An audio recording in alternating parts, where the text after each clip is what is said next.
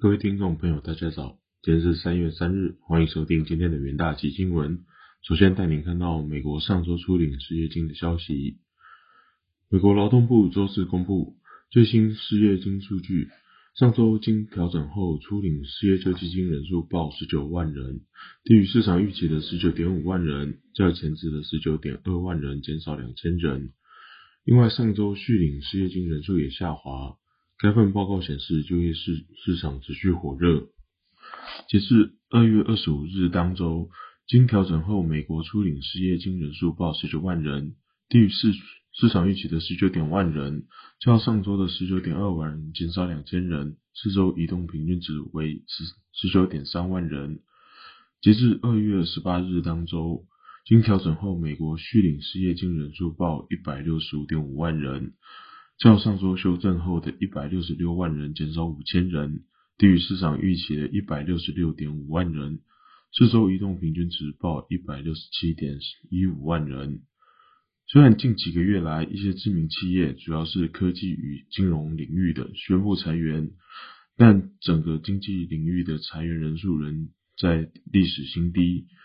尽管如此，经济学家与投资人仍密切关注初领失业金人数。看是否有迹象表明，在顽强通膨、高涨的劳力成本与以及联总会升息的重压之下，就业市场出现降温迹象。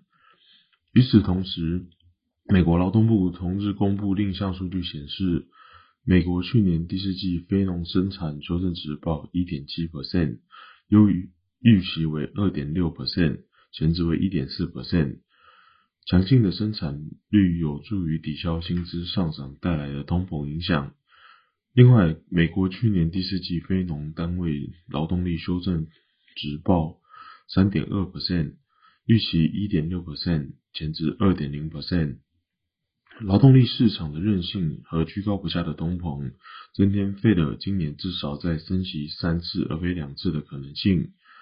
根据智商所的 Fed Watch 工具。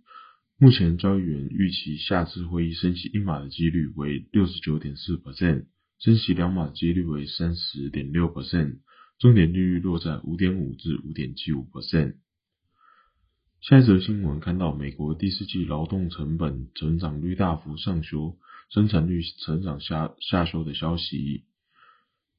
美国劳动成本在第四季的成长速度比预期的要快，不过增速较前几个月有所放缓。美国劳动部周四表示，上季单位劳动力成成本年增率为三点二 percent，较上个月公布的一点一 percent 前值上修。单位劳动力成本是指每单位产出的劳动力价格。劳动成本在第三季以六点九 percent 的速度快速上涨，并在前两季大幅成长。经济学家之前预测，劳动力成本上涨率将上修至一点六 percent，单位劳动成本较去年同期成长六点三 percent，高于之前报告的四点五 percent。二零二二年劳动成本飙升六点五 percent，而不是上个月报告的五点七 percent，而且因涨幅太快而不符的费的费的两 percent 的通膨目标。劳动市场紧张和居高不下的通膨，引发人们对费德可能在夏季继续升息的担忧。费德预期将在三月和五月两次升息二点五个二十五个基点，不过金融市场压住六个月，六月时将再升息。自去年三月以来，费德已将政策利率从接近零的水准调升四百五十个基点至四点五 percent 至四点七五 percent 的区间。每小时薪酬以四点九 percent 的速度成长，而不是之前报告的四点一 percent。第三季度成长八点二 percent，与二零二一年第四季相比成长四点四 percent。随着劳动力成本上修。衡量每名劳工每小时产出的非农生产率增增幅，从先前报告的第四季三点零 percent 下修至一点七 percent。经济学家原本预测上生产率成长率将降至二点六 percent。上周公布的第四季美国国内 GDP 增长率从前值的二点九 percent 降至二点七 percent，也反映出劳动生产率的下修。第三季生产率增长一点二 percent，较前一年下降一点八 percent。二零二二年全年生产率下降一点八 percent，较上个月公布的一点三 percent 有所调降。接着进入听股期单元，首先看到域名期货。随着中国货运需求转强，加上二零二三年因碳排放环保新规上路，全球新造散装船速偏低，带动波罗的海干货散装指数 BDI 大涨，重回千点大关，公司营运渴望逐步回升。